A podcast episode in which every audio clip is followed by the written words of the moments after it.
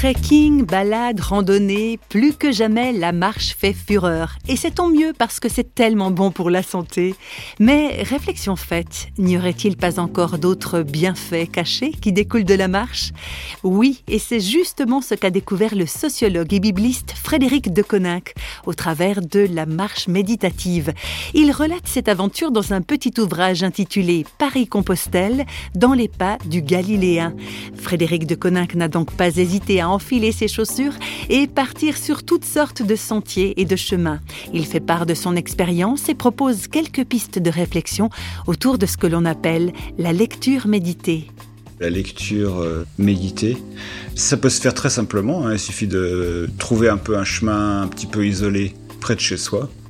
Il faut, quand même ouais, un petit moment, quoi, parce qu'en fait, euh, il y a des moments où je pars de chez moi, je suis juste en train d'essayer de me vider la tête de tout ce qui m'est arrivé dans la journée, avant d'être vraiment disponible pour autre chose. En marchant, on, je sais pas, on s'ouvre à autre chose.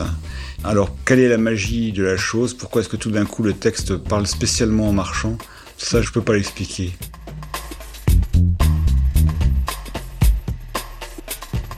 Frédéric de Coninck a choisi la lecture méditative autour de textes de la Bible en particulier. Je pense qu'il y a des tas de manières de lire euh, la Bible. Et moi, c'est vraiment comme ça que je suis rentré dans une forme d'intimité avec Dieu au travers du texte que j'avais jamais expérimenté. Parce que euh, justement en marchant, tout d'un coup, je dirais, euh, c'est des textes souvent que je connaissais, mais qui puissent percuter tout d'un coup un élément de ma vie du moment. En fait, si je le relisais trois ans plus tard, ça me ferait certainement un autre effet. Donc tout d'un coup, rencontrer un élément de ma vie du moment et y voir une parole qui ça fait sens euh, ici et maintenant. Serait-ce une forme de méditation qui s'apparente à la contemplation? La contemplation, j'ai peut-être que le mot, je trouve en fait, il prête à confusion parce qu'on pense qu'on voit quelque chose. Donc c'est pas qu'on voit quelque chose, mais à un moment donné qui est ailleurs. On est, c'est une sorte effectivement, on se sent en présence de Dieu, mais c'est au-delà des mots quoi. Il n'y a plus de mots. Je pense que c'est à la fois une sorte de mise en mouvement personnel, c'est aussi la mise en, regard de la nature et la parole qui me rejoint à ce moment-là.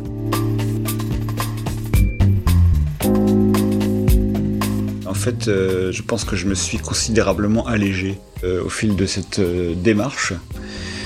Souvent, les gens me disent est-ce que tu as trouvé? Donc la réponse à des questions que tu te posais Mais c'est même pas ça, c'est qu'il y a des questions que j'ai abandonnées. Voilà, il y a des choses qu'on laisse tomber comme un vieux manteau.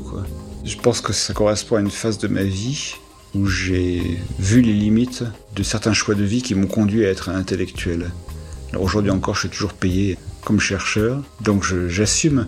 Mais c'est pas la position de l'intellectuel, c'est ce qui m'a conduit à devenir intellectuel où je vois qu'il y a une partie où on essaye d'avoir la maîtrise sur les autres par l'explication. Puis je pense qu'il y a des choses plus profondes, il y a une manière aussi de se protéger des relations en se disant qu'après tout, même si les choses tournent mal, on aura toujours euh, son petit concept à soi dans son coin.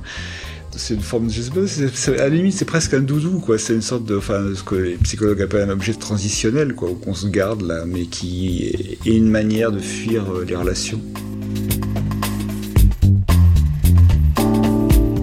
Et voilà pour le témoignage de Frédéric de Coninck en chemin entre Paris et Compostelle. N'est-ce pas véritablement ce qu'on appelle se mettre en marche dans tous les sens du terme?